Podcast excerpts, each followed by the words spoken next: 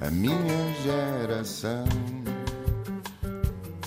Ironizou o coração, alimentou a confusão, brincou às mil revoluções, amando gestos e protestos e canções pelo seu estilo controverso. Este país também é para novos e é por isso que temos em estúdio um jovem médico, empreendedor e em tempos judoca obcecado. Nasceu nas Caldas da Rainha, onde viveu até aos 8 anos. Passou parte de uma infância feliz em casa da avó, numa aldeia chamada Gaeiras. Na escola tinha boas notas, mas não foi um período particularmente feliz. Miúdo novo, introvertido, habituado às Gaeiras, chega a Lisboa com 8 ou 9 anos e fica sem amigos. Foi o judo que o salvou. É um competidor nato, quer ser sempre o melhor melhor. A medalha olímpica que não teve no judo teve-a na medicina, na prova nacional de acesso à especialidade. E atenção que só há nove pessoas na história a terem nota máxima nesta prova. Atualmente é interno de dermatologia no Centro Hospitalar Lisboa Central e é também CEO da Diascope, uma startup criada em 2018 para melhorar decisões clínicas. O grande objetivo é diminuir o erro médico e reduzir os tempos de espera. Antes de ter criado este sistema de apoio à decisão médica no computador em que os profissionais não precisam de saber uma linha de código, criou uma plataforma de formação digital para ajudar jovens médicos a passar no Harrison, a tal prova nacional de acesso à especialidade que pode ser uma dor de cabeça para muitos. Tomás Pessoa Costa, muito bem-vindo. Obrigado, Diana. O Harrison era uma dor de cabeça, assim tão grande. Agora, a PNA, eu sei que tem mais, eh, mais casos clínicos e, e os médicos recém-licenciados podem uh, estudar por mais livros do que anteriormente, mas é assim uma dor de cabeça tão grande? Eu acho que é mais a carga que tem sobre as pessoas. Tu já sabes que durante aquele ano vais estar a estudar para uma prova que vai decidir o resto da uhum. tua vida. Vai decidir se vais ser cardiologista, se vais ser dermatologista, como eu acabei por. Ou se ficas em espera, não é? Ou se ficas em espera. E, e para alguém que foi sempre dos, dos melhores alunos, que a maior parte dos alunos de medicina, pronto, sempre tiveram que ter boas notas para, para conseguir entrar, chegarem ao fim e terem uh, esse cenário que podem ficar de fora, de que se calhar pela primeira vez vão ter uma dificuldade que não estão à espera, uh, tem uma carga uh, emocional muito, muito grande. E, e, portanto, temos muito tempo, porque é, porque é um ano inteiro a estudar, às vezes até é tempo para mais. começamos a pensar em coisas que não devíamos, começamos a, a assimilar, se calhar, um bocadinho essa pressão. Um, e portanto, às vezes nem era tanta a dificuldade das perguntas, era a dificuldade do caminho e de sabermos que estávamos a competir. Muitos uh, éramos todos muito bons e só havia vagas para, para alguns. Uh, e, portanto, era essa carga emocional que, que, o, que o exame trazia. Um, mas pronto, acho que depois também, assim, que já passaram alguns anos, uh, se calhar a carga não era assim tão grande. Nós é que nos punhamos muita pressão. mas mudou é. muito. Eu sei que o Harrison agora já não existe, mudou em 2018, salvo erro, mas muda assim tanto a pressão que é colocada nos recém-licenciados? Não, a pressão é exatamente a mesma, porque continua a haver 2.500 candidatos para 1.500 vagas. Portanto, há em cada 5, há 3 que entram, há 2 que ficam, que ficam de fora. Uh, o que nos ajuda também a desconstruir um bocadinho, se calhar, aquele mito do desemprego médico. Uh, ok, é verdade que as pessoas não ficam no desemprego, mas não conseguem entrar na, na especialidade e, e, ficam com a carreira interrompida.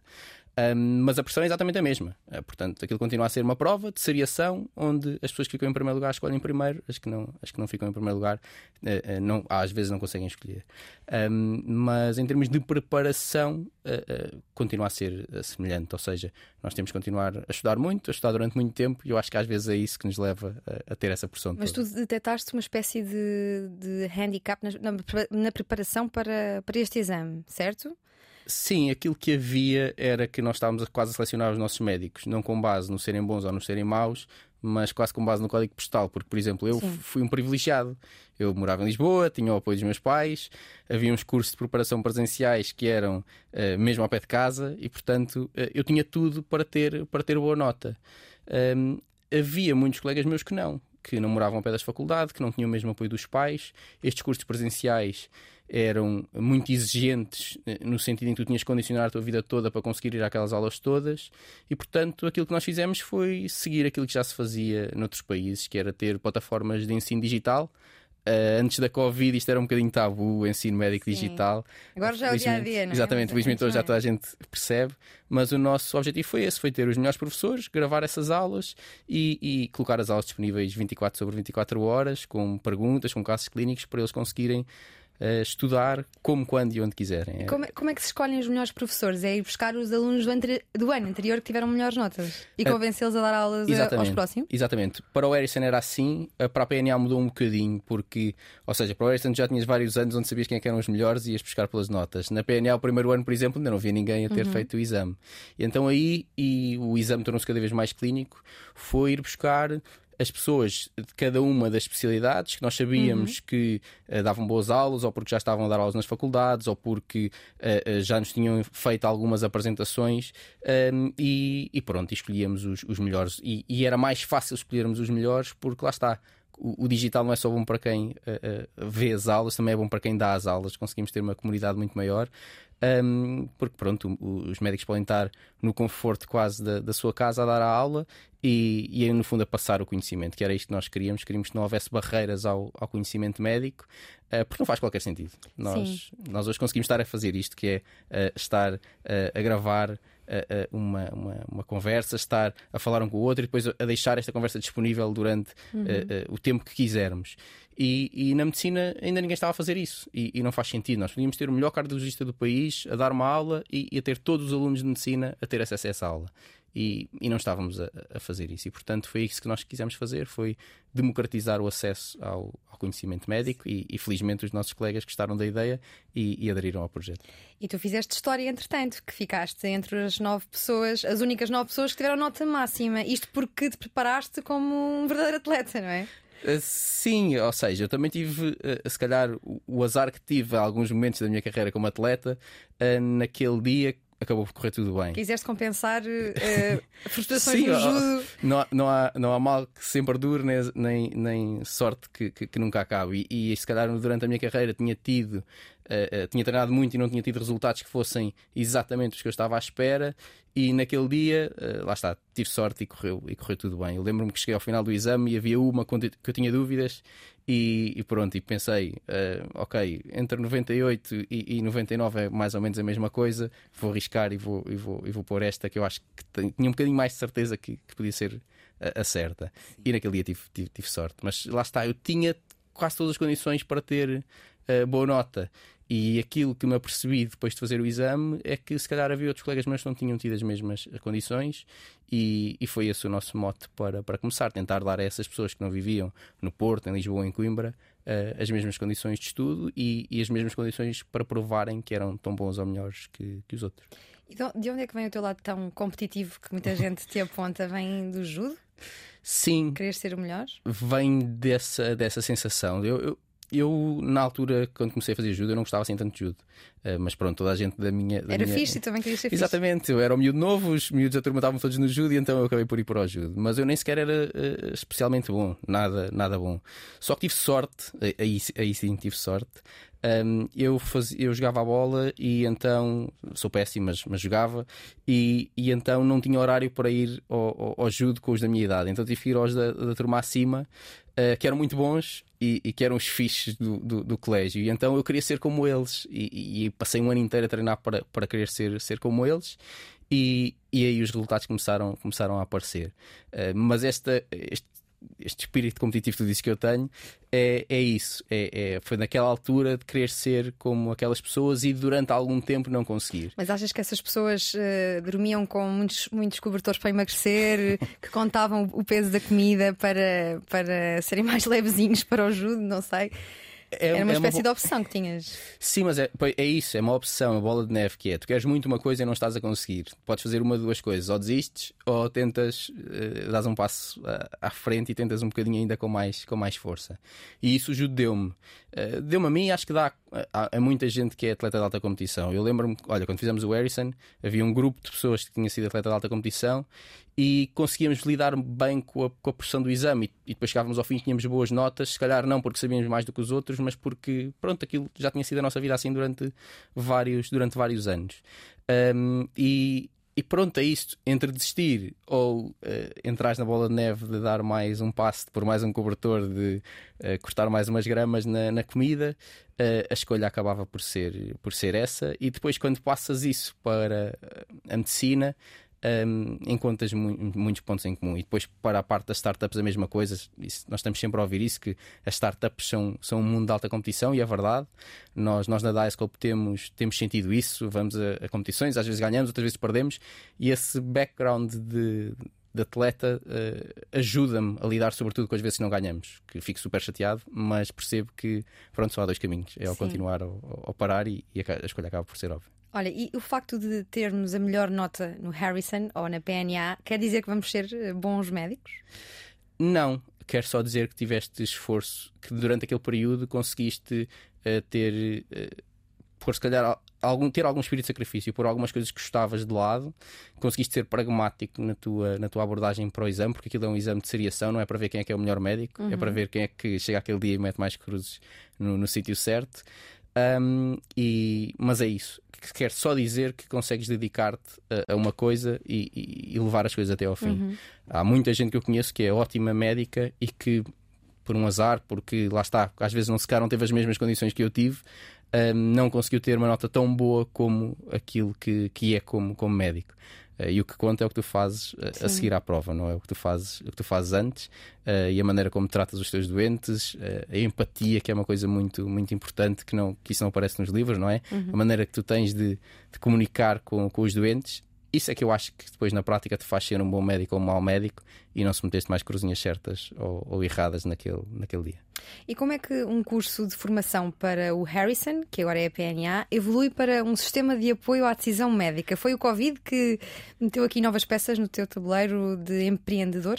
Não, ou seja, foi, foi o percurso normal de nós eu fiz o exame, percebi que havia muita gente que ficava de fora, se calhar, lá está, pelas tais desigualdades. Depois continuei a crescer como médico, a equipa que estava comigo, também eram colegas, continuámos a crescer um, e, e, tínhamos todos mais ou menos a mesma experiência. O primeiro dia que chegámos à, à, à urgência, tudo aquilo que nós tínhamos estudado, percebemos que, que era dos livros e que havia uma grande diferença entre aquilo que era. Uh, a evidência médica, que era aquilo que nós estudávamos, e aquilo que era a prática, e, e que no contexto real uh, nós que se calhar tínhamos tido boas notas no, na preparação, lá está, ainda éramos muito maus médicos e, e, ainda nos faltava muito para conseguirmos decidir, decidir melhor. E então o nosso mote foi: se temos todas as mesmas perguntas, está na altura de começarmos a escrever as, as respostas. E, e, e, foi isso que começámos a fazer. Inicialmente eram se calhar uns fecheiros meio, meio atabalhoados, uns, PDF, uns PDFs, depois fomos melhorando. Uh, e pronto, e hoje em dia temos um assistente virtual que vai falando com os médicos que estão na, na urgência e que é adaptado a cada, a cada hospital. Lá está para conseguirmos que responda mesmo às, às dúvidas de cada, de cada médico. E achas que há sistemas de apoio à decisão clínica uh, através de inteligência artificial mais certeiros a fazer diagnósticos do que a análise médica humana?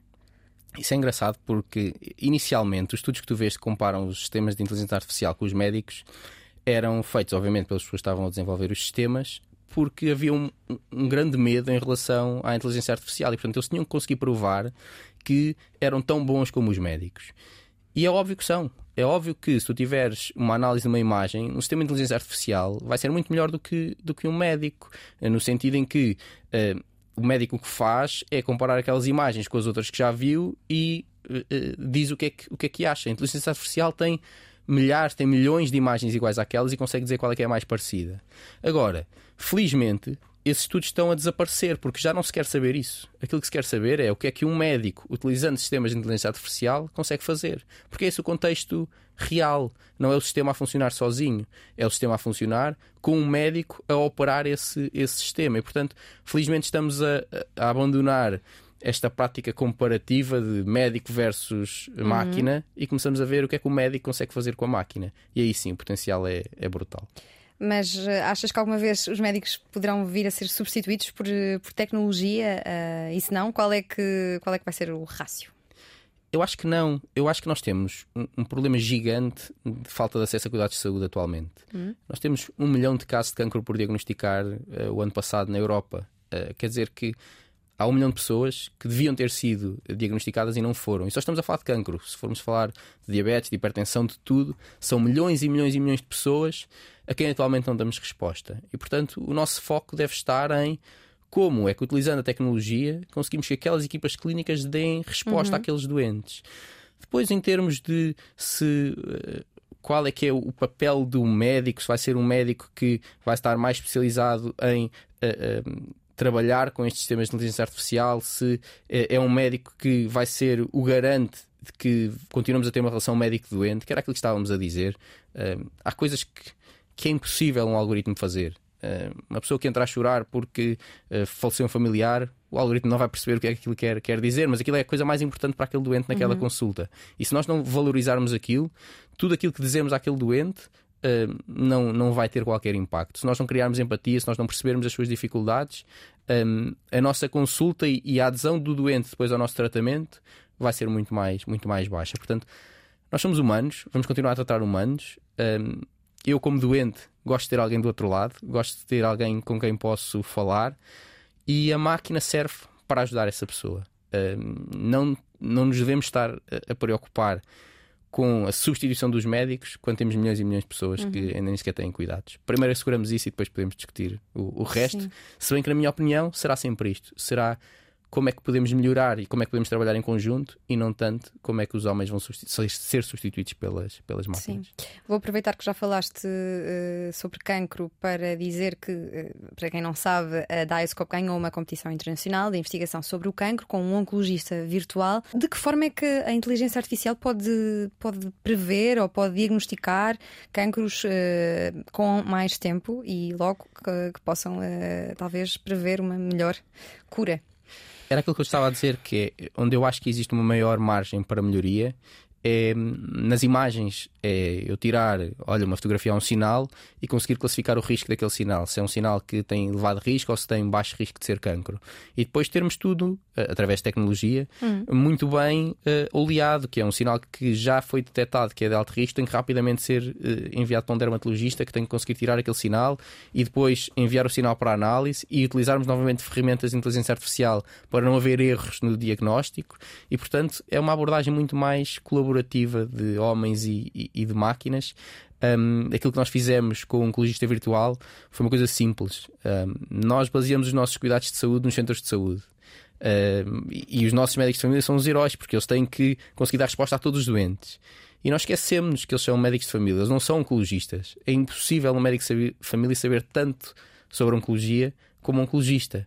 Então aquilo que nós nos propusemos a fazer e que em Portugal de alguma maneira já estamos a implementar é Ok, então vamos pôr os oncologistas a fazer algoritmos de apoio que, em articulação com os cuidados de saúde primários, porque eu não posso ter um algoritmo que me diz para eu fazer uma ressonância se naquele centro de saúde eu não tenho uma máquina de ressonância, eu tenho que adaptar o algoritmo àquilo que tenho e, portanto, vamos pôr as equipas a falar umas com as outras, as uhum. de oncologia com os cuidados de saúde primários e vamos criar este assistente virtual que nós dissemos que era o oncologista virtual, programado para oncologistas, para médicos de família, para melhorar os rastreios eh, do cancro uh, no sítio onde se fazem, que não é nos serviços de oncologia, é nos, nos centros de saúde.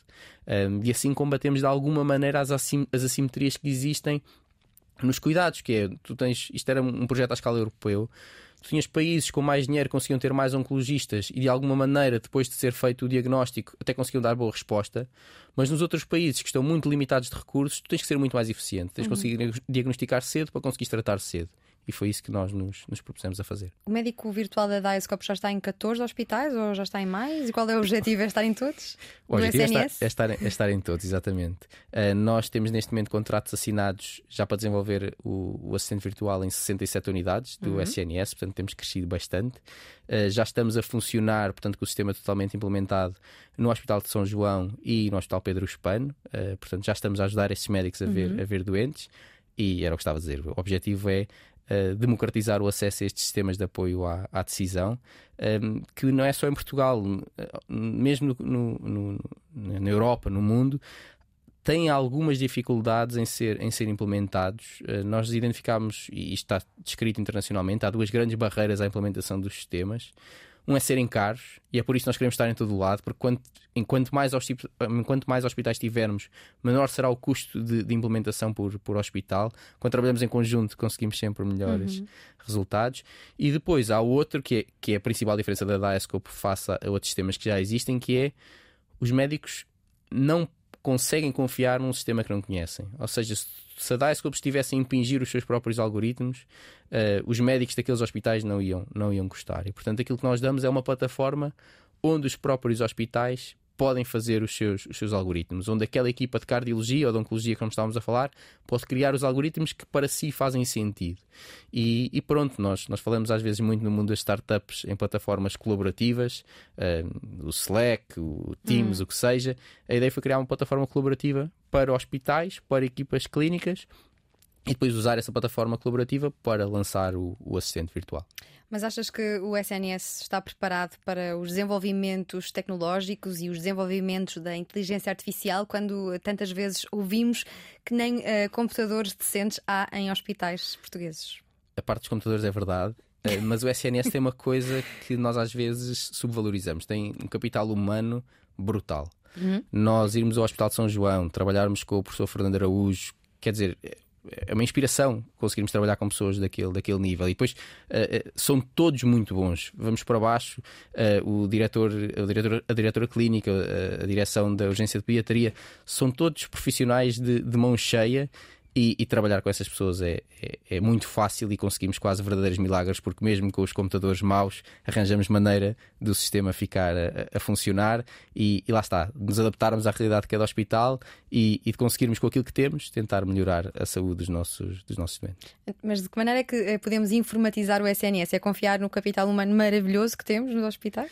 Não, obviamente que há a parte do capital humano, uh, mas temos de ter investimento em, em tecnologias de informação um, que tem sido feito uh, paulatinamente. Uh, eu, eu, eu, é óbvio, eu tenho uma empresa tecnológica, sou médico, uhum. eu, eu acho que o investimento ia ser muito maior e que devíamos conseguir ter uh, computadores muito melhores. E isso tem mesmo impacto na nossa, na nossa prática clínica. Uh, nos nossos hospitais, nós não termos computadores que são seguros, porque já nem sequer aceitam atualizações, isto, isto é grave. Mas um, eu não gosto muito de me queixar. Eu, nós temos que trabalhar com aquilo. mais resolver, não é? Exatamente. Uh, há coisas que eu não consigo resolver. Eu não consigo uh, pagar a instalação desses, desses novos computadores. Nem conseguem as equipas com quem nós estamos a trabalhar. Portanto, eu não posso chegar ao, ao Hospital São João e dizer assim: ah, eu só faço aqui a instalação se vocês comprarem 30 ou 40 computadores. Nós temos de trabalhar com aquilo que temos. Um, aquilo que temos de melhor do outro lado é mesmo esse capital humano, é isso que temos que nos agarrar. Um, e claro, obviamente, se tivéssemos computadores melhores, as coisas funcionavam ainda melhor, mas lá está. Nem eu, nem as pessoas do, do Hospital de São João, do Hospital de Pedro Espano, onde as coisas correram super bem, gostam de se queixar. Gostamos mais de fazer e de resolver os problemas que temos. Continuando aqui na tua matéria de entusiasmo, a digitalização da saúde, achas que a população portuguesa está educada para utilizar o SNS, para, para estar, fazer parte do SNS com ferramentas digitais? Eu acho que isso foi um mito que se criou, ou seja, nós temos. O que é que é a população portuguesa? Se calhar a minha avó não está, não está preparada. A minha avó gosta de ir ao Dr. Daniel, que é o médico de família, e, e falar sobre aquilo que fez durante a uhum. semana. Mas quando nós falamos e quando criamos ferramentas, temos que perceber que, por exemplo, uma ferramenta para uma pessoa como eu se tu a mim me pedires para ir a uma consulta e nessa consulta a única coisa que me vão fazer é renovar uma receita, eu acho isso um perfeito disparate, não é? Eu prefiro que me mandem receita o telefone. E se calhar, como não vou estar eu a consumir esses recursos, porque a mim já me conseguem mandar a receita, se calhar já espaço para a minha avó.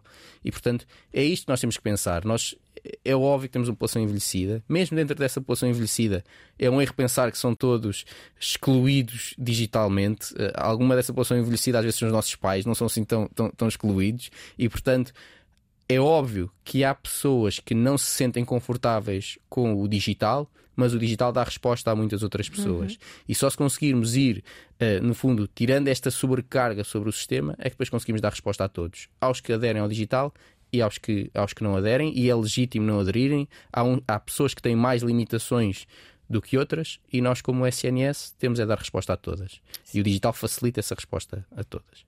Em relação às videoconsultas, eu sei que a tua área de especialidade, os dermatologistas sempre foram dos mais críticos em relação às videoconsultas, sempre foram mais, entusiastas de ver uh, os sinais, ver a pele ao vivo. Achas que as videoconsultas poderão vir a ser eh, parte do futuro da medicina, especialmente para a população uh, do interior, que demora cerca de 3 horas a deslocar-se a um centro hospitalar? Eu não tenho a certeza. O, o vídeo eu acho que foi muito. Um, Deu-se uma, uma, importância demasiado ao vídeo para aquilo que ele na realidade tem. Hum. Uh, ou seja, na área da dermatologia é muito mais importante para mim eu ter fotografias com boa qualidade e que o doente consiga tirar essas fotografias. Eu vejo a fotografia e depois telefono-lhe e digo-lhe: olha, com esta fotografia você tem de vir mesmo a consulta presencial, ou então não, não há problema nenhum, uh, podemos ir gerindo aí, aí a partir de casa, do que uh, focarmos só no vídeo. Para mim é muito mais importante um, um workflow bem feito, onde a pessoa tira a fotografia, envia uma fotografia e eu consigo dar resposta, do que estar só focado no vídeo e, e, depois ter às vezes o ridículo que é a pessoa a despir-se para mostrar o sinal. Isso é o pior que podem fazer, isso afasta a pessoa, afasta os dermatologistas e portanto eu às vezes sou é um bocadinho crítico na maneira como se está a tentar implementar a, tele, a telesaúde, porque sou um defensor acérrimo, eu mais do que teleconsultas adoro a parte da telemetrização, adoro a, parte, a, a ideia de nós vamos, nós no futuro irmos conseguir prever os AVCs, irmos conseguir prever os infartos, porque a pessoa está a ser monitorizada pelos nossos telefones, pelos nossos uh, smartwatches, por tudo.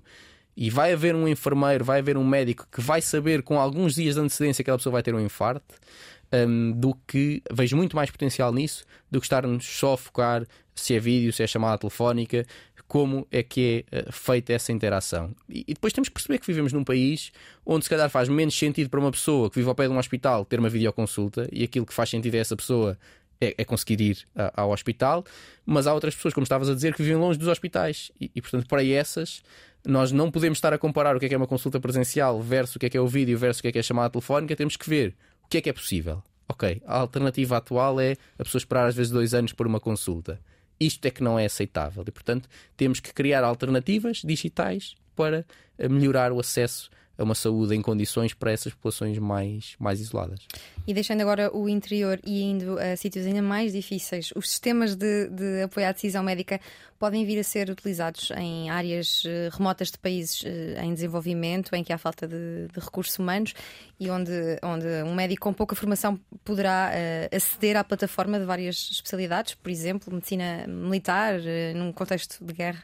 Claro que sim. E, e, nós estamos já a dar os primeiros passos para, para isso, a expandir a Diascope para, para, para outros países uh, que falam português, apesar da nossa plataforma ter várias, ter várias uh, suportar várias linguagens. Um, porque desde que seja feito em parceria com as equipas locais, um, os sistemas de apoio à decisão têm mais, têm mais valia. Aquilo que nós fazemos atualmente para dar apoio a esses médicos em países carenciados, eu às vezes digo, meio a brincar, que é quase sádico, que é nós vamos lá, ficamos lá duas semanas, durante duas semanas aquela população tem acesso a cuidados de primeira linha e depois vimos embora.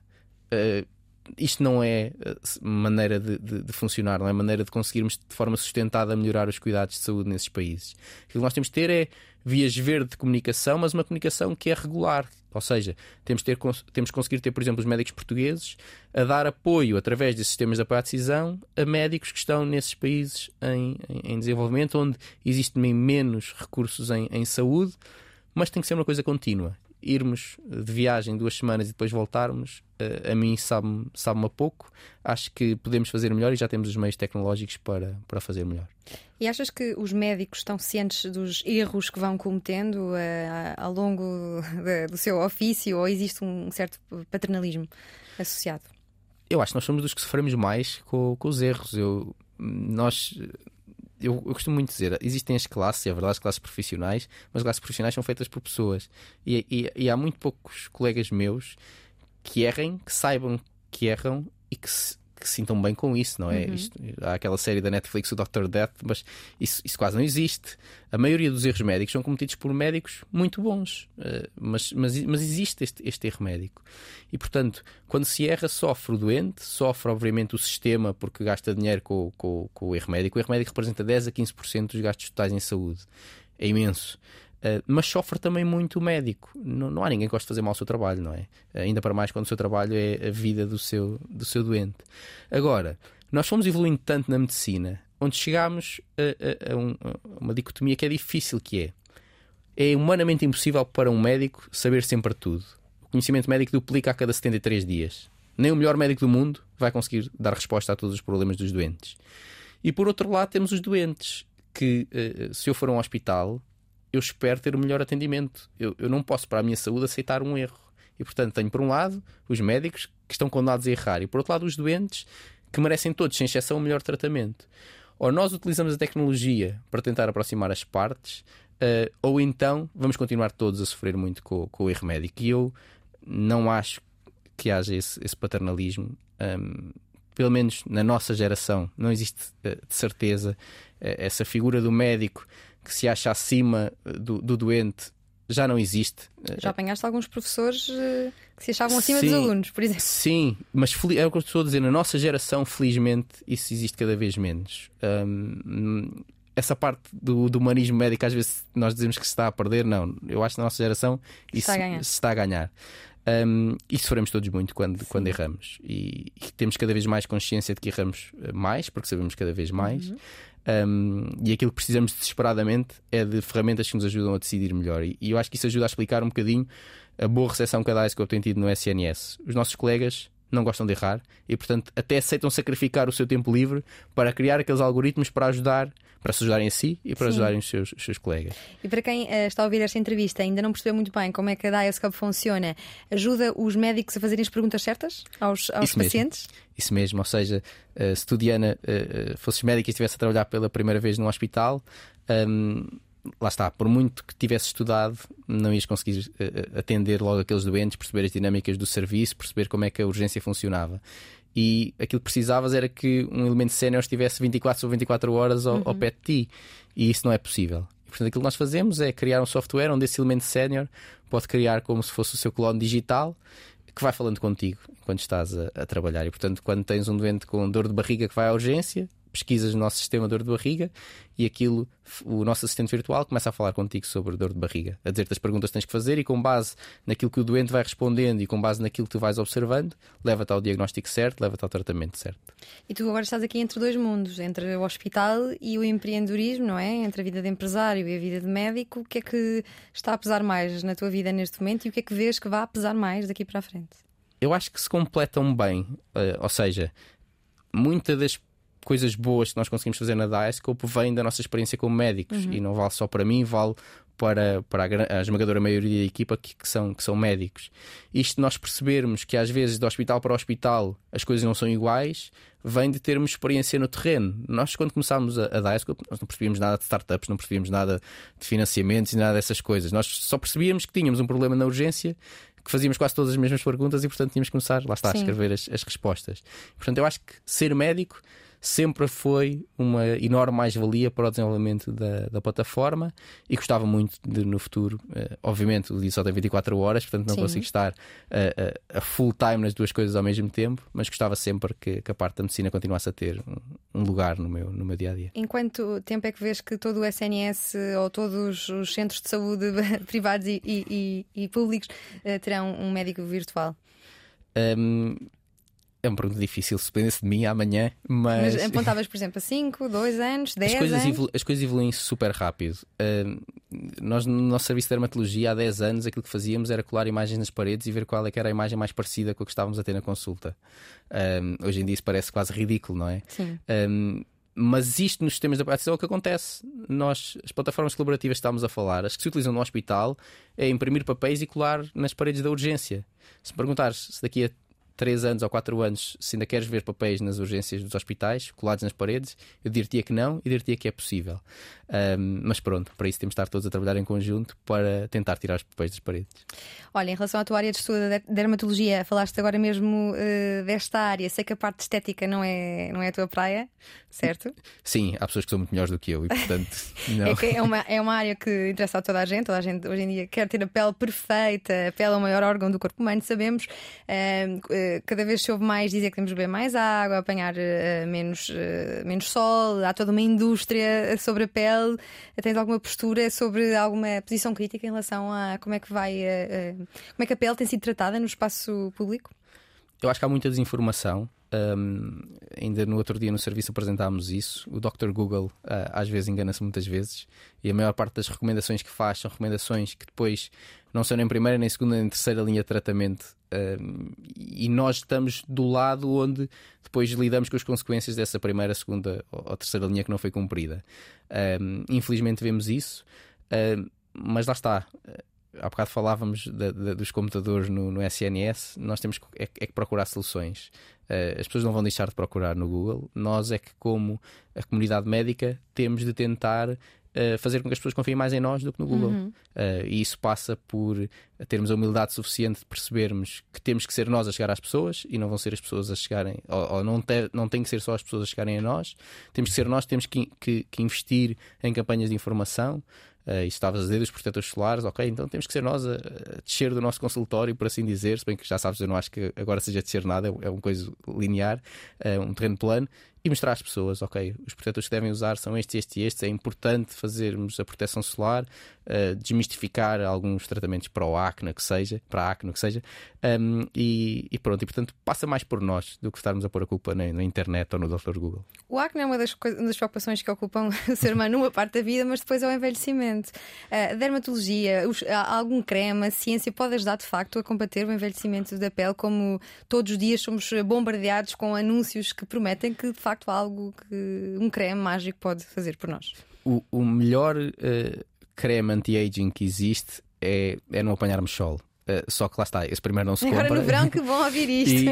e, uh, e depois é isso, é, quer dizer, nós fomos educados a gostar de ter uma pele bronzeada. Eu, eu nisso hum. sou muito pouco radical. Uh, quer dizer, eu antes de entrar para a dermatologia adorava ir à praia, adorava uh, apanhar sol. Uh, agora, se calhar, não tanto, porque vejo as coisas passado 40 anos e, e se calhar não, já não tem tanta piada. Fator 50 no mínimo. sim, durante aquele período de maior, maior fotoexposição, sim, sem dúvida. E, e, várias vezes, e, e pronto, eu, eu, tento agora. Primeiro já não posso apanhar escaldões, porque se eu chegar com, com o escaldão ao serviço Ninguém é uma vergonha, exatamente. Mas. Um, lá está, nós depois vemos os efeitos a longo prazo e percebemos que, ok, eu não lá está, não sou radical, acho que as pessoas podem apanhar sol, podem estar bronzeadas, mas um, com, alguma, com alguma moderação.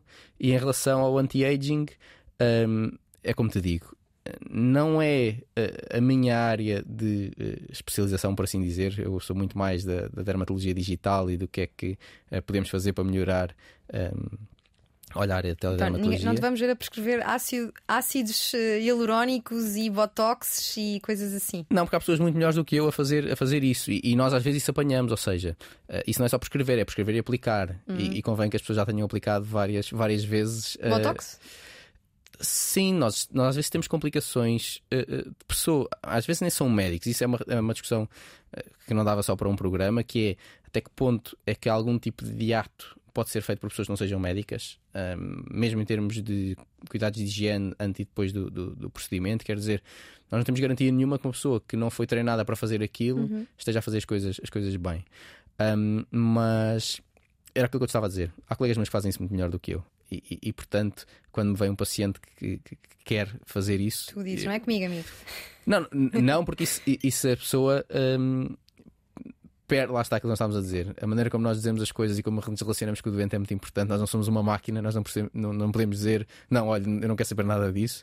Tento sempre ajudar, obviamente, mas quando querem fazer esse tipo de procedimentos mais invasivos, mando para colegas meus que Sim. sejam especializados nessa, nessa área. Caros ouvintes, harmonizações faciais não é com o Dr. Tomás Pessoa e Costa. Passamos aos, aos programas digitais para identificar uh, cancro uh, da pele. Uh, pode ser mais preciso do que um olho de um dermatologista? É aquilo que estamos a dizer desde que eu estou a dizer desde o início, que é complementam-se. Nós eh, vemos muitas aplicações que ajudam os doentes a diagnosticar ou, ou, classificar os seus sinais, que são de alto risco ou são de baixo risco. E a maneira como os sistemas estão feitos estão feitos para apanharem todos os sinais maus, uhum. Eh, não é? Porque não há ninguém que desenvolva um software que deixe passar sinais maus. Isso tem outra parte. Eh, quem é da área mais das ciências sabe que quanto mais sensível é o teu teste, menos específico depois se torna. E portanto vais estar a apanhar muitos sinais, vais apanhar todos os sinais maus, mas também vais apanhar alguns sinais, alguns sinais bons. E depois aí precisas de um médico que te consiga dizer: olha, este é bom, este não é preciso ser operado. Porque depois também há as comorbilidades todas de seres operado. És operado, depois a cicatriz fica feia, depois ficas a fazer tratamentos, uh, começas a sentir pior uh, porque tens essa, essa tal cicatriz e, portanto, tem de haver algum racional e esses, essas ferramentas de screening, que são muito boas, que eu defendo a, a 100%, uhum. têm que ser integradas num, num contexto clínico e, e, num caminho que faça, que faça sentido. Porque o objetivo deles é apanhar todos os maus. E temos que perceber que vamos apanhar também os que são bons e que não é necessário estarmos a tratar esses que são, que são bons, porque também têm complicações se os tratarmos. Olha, e nós eh, podemos correr o risco de, de te perder no SNS? Agora, quando acabares o internato? Eu não gostava. Eu gostava Gostavas de, de continuar no eu SNS? gostava de continuar, lá está. Um, isto é, pode-nos levar para, para outra discussão que é a maneira como o SNS tenta depois cativar os médicos a ficarem. Uhum. Uh, porque houve uma grande diferença das gerações mais velhas para as, para as minhas gerações, que, que, que para as nossas gerações que acabam o, o internato. Uh, gerações mais velhas não tinham o, o, privado a competir por estes médicos mais novos. Eles ainda não tinham serviços organizados. O percurso normal de um médico era fazer carreira no público e depois abrir o seu próprio consultório. E uhum. lá está, há bocado perguntaste-me os anos. Em poucos anos isto tudo mudou. Ficaste com grandes grupos privados, uh, altamente profissionalizados, com equipas de gestão brutais, uh, com as coisas eh, bem, bem feitas e com equipas clínicas cada vez melhores. E quando tu acabas o internato, um, e eu aí acho que há espaço para melhorar no SNS, Sim. o privado pergunta-te: Nós gostamos muito de ti, como é que podemos trabalhar contigo? E no SNS, aí sim temos uma postura um bocadinho paternalista que é. Uh, de já ficarem à espera que tu vais, que tu vais continuar, de não terem nada para te oferecer. Às vezes só te dizem que, que se calhar vamos ter um contrato daqui a seis meses. Ora, para uma pessoa que acabou e que tem que, o seu internato e que tem que decidir a sua vida, um, não teres a segurança que de facto querem ficar contigo ou não e ser só daqui a seis meses é péssimo. E aí há um espaço muito grande para, para melhorar.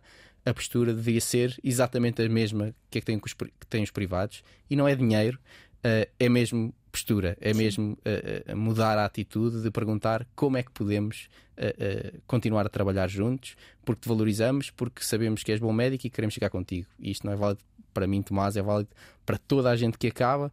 E acho que se houvesse essa mudança de atitude, ficava muito mais. Achas que é essa mudança de atitude que o SNS tem para conseguir fixar mais médicos numa altura em que estamos sempre a ouvir que as pessoas só querem a fugir né, do Serviço Nacional de Saúde? Os médicos, ao contrário do que se possa pensar, não se mexem por, por dinheiro. Um, agora, não pode, não podem os que ficam no SNS ser sempre os, os sacrificados hum. um, e têm que ser tratados com, com, com, com respeito no, e, e, valorizados. Não é só o respeito, é, é a valorização. Nós queremos ficar contigo como é que podemos uh, uh, fazer com que isso, com que isso aconteça. Uh, e às vezes a solução é aquela que os privados também fazem. Os privados perguntam quantas horas é que podemos ficar contigo. São 10 horas, são 20 horas, são 30 horas, são as que sejam, mas nós queremos continuar. E às vezes no SNS aí somos demasiado rígidos, é ou 40 horas ou 40 horas, e, e pronto. E aí perdem-se alguns médicos que podiam ficar quer pelo tempo que é, que, é, que é errado, quer pela proposta que depois não se adequa às, às pessoas. E tens que adaptar as tuas propostas às pessoas.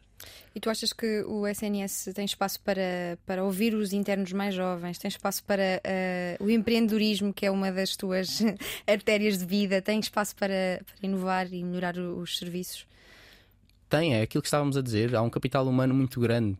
Um, eu tenho liberdade para, para fazer isto, tenho um serviço que me apoia, uh, que é sempre inexcedível, em vez de castrarem, entre aspas, as minhas iniciativas, apoiam-nos e divulgam-nas. Uh, e quando vamos trabalhar com os, com os outros, quando fomos para os outros hospitais, vimos exatamente a mesma coisa, os internos envolvidos uh, e a terem liberdade para, para tomar essas decisões.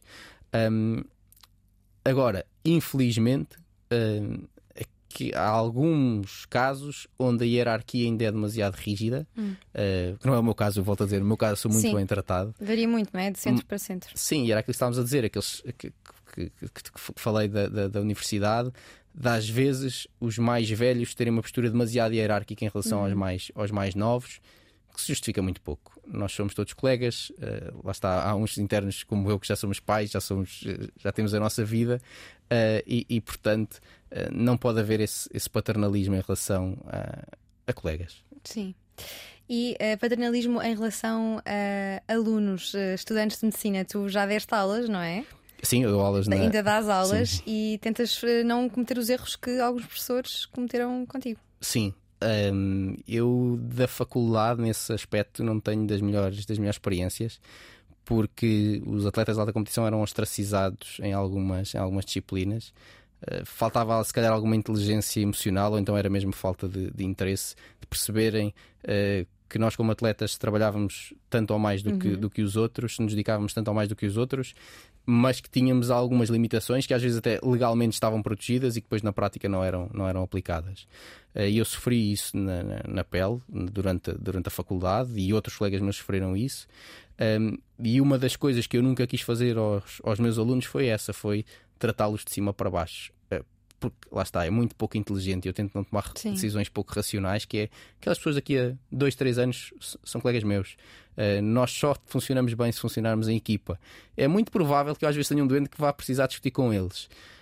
Eu tê-los tratado com menos respeito durante a faculdade só me diminui a mim, não me, não me diminui a eles. E, e portanto, foi uma das coisas que sempre quis fazer, foi pôr-me sempre ao mesmo, ao mesmo nível de no mínimo em termos de respeito, porque quer Sim. dizer, colegas, eh, mas doentes, pessoas, temos que tratar sempre eh, ao, ao mesmo nível. Ahm, porque às vezes senti isso e, e- e não gostei, e é muito pouco inteligente fazer, fazer, uma- fazer isso. Em relação ao judo, que marcou muito a tua vida eh, e, marcou, e marca a tua personalidade, já está arrumado em ti o facto de não teres sido campeão do mundo, campeão de- nacional, pelo menos.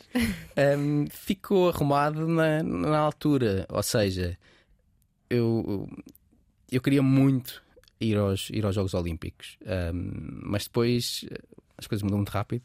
Eh, conheci a minha mulher, um, apaixonei-me e. Já conhecias desde a primária e não sabias. Exatamente. Uh, mas pronto, reencontrámos na faculdade e de um momento para o outro as prioridades foram-se alterando. E o desporto amador em Portugal, mesmo para quem está em alta competição, que continua a ser amador, um, é muito ingrato. Um, tu não consegues ter uma família e ter estabilidade a longo prazo para a tua família Sim. com, com o desporto amador, um, a não ser que sejas absolutamente excepcional.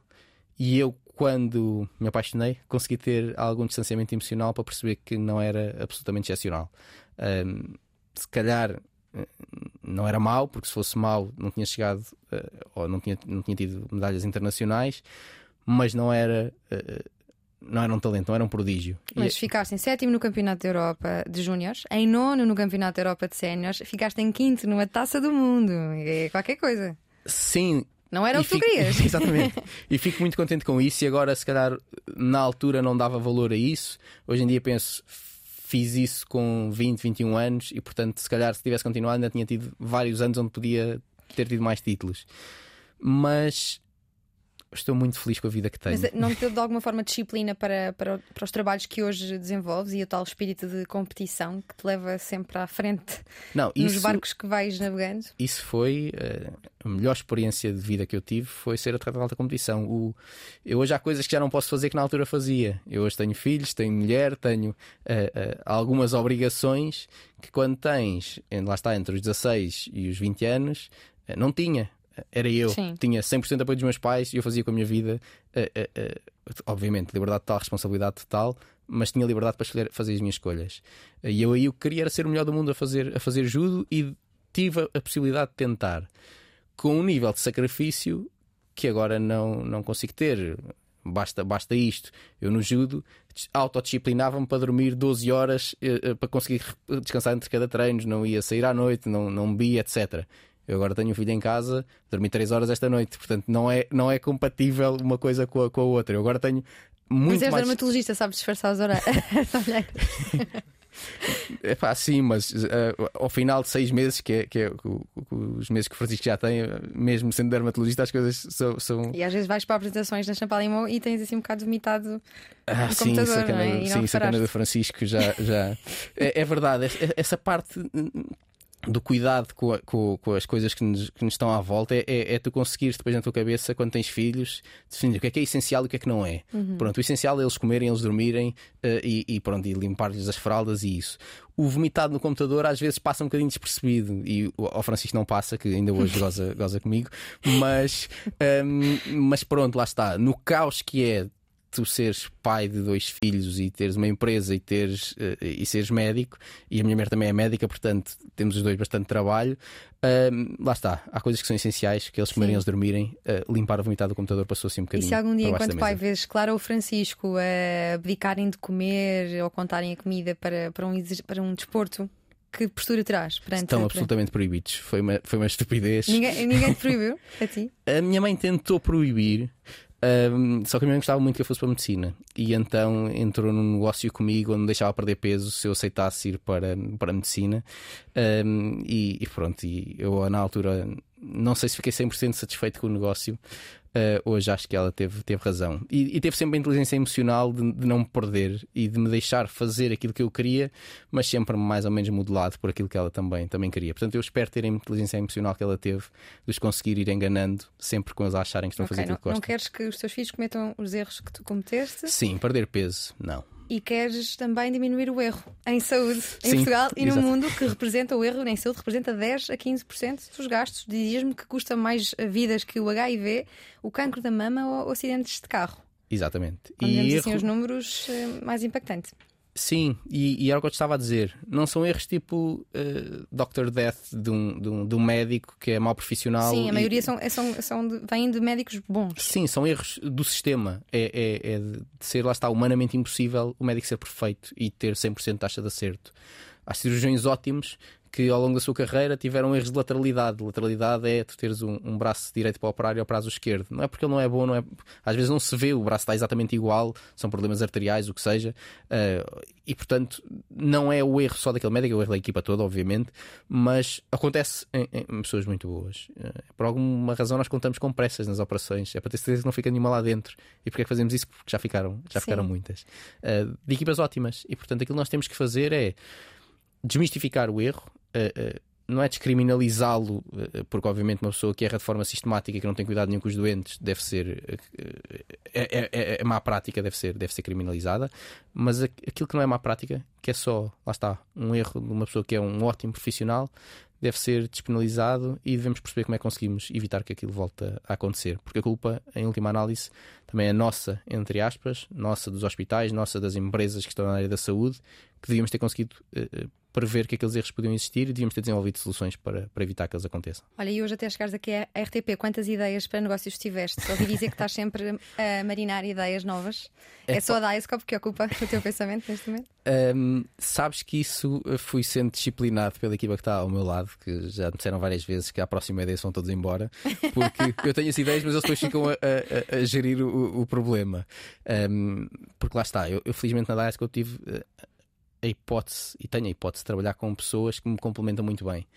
Eu gosto de ter muitas ideias, gosto de as pôr em prática, uh, mas depois preciso de alguém que me organize uh, as coisas e que mantenha uhum. as coisas mais ou menos a, a funcionar. Uh, e essas pessoas que metem e as essas coisas... pessoas existem, não é? Claro, Estás bem rodeado. Tenho uma sorte brutal. A Diascope só consegue estar nestes hospitais todos porque tenho uma equipa, uhum. que eu digo brincar, de heróis que, que, me vão, que me vão ajudando, lá está, nos devaneios que eu vou tendo de olha, agora vamos fazer um sistema de apoio à decisão e vamos pôr no SNS inteiro. E eles lá dizem, ok, Tomás, mas como é que, como é que conseguimos depois dar resposta ao SNS inteiro? E são eles que ficam a, a resolver o, o, problema e resolvem muito bem. E portanto eu tenho muita, muita sorte na equipa que tenho na, na Dioscope. Vê oportunidades de negócio em tudo e falas resultar. Descobriu desde cedo que prefere pagar bem e trabalhar com pessoas satisfeitas porque vai ganhar muito mais no longo prazo. Diz quem o conhece que é ambicioso, mas não é ganancioso. Uma combinação difícil de encontrar. O segredo para o sucesso parece vir da competição. Tudo o que puder transformar em competição ganha. Um modo de estar que veio de anos a tentar ser o melhor no judo. Falamos de alguém super workaholic, está sempre a trabalhar. Se tem uma ideia de negócio, não dorme e não se cala. É capaz de ligar logo às 7 da manhã com mais e novas ideias. É uma máquina mega focado, inteligente, reservado e humilde. É também extremamente distraído e o seu handicap parece ser a música. Ao que parece, não consegue reconhecer músicas e bandas assim tão facilmente. Tem dois filhos, a Clara e o Francisco, e considera que as crianças devem brincar, correr, explorar e teve a sorte de poder fazer isso tudo rodeado de pessoas que o tratavam bem. Atualmente é vice-curador dos Global Shapers e vai continuar de olhos postos na medicina do futuro, assim como nós vamos continuar de olhos postos no Tomás Pessoa e Costa, que nos fez companhia na última hora de conversa na Antena 3 e na RTP3. Obrigada, Tomás. Obrigado, O que vamos fazer?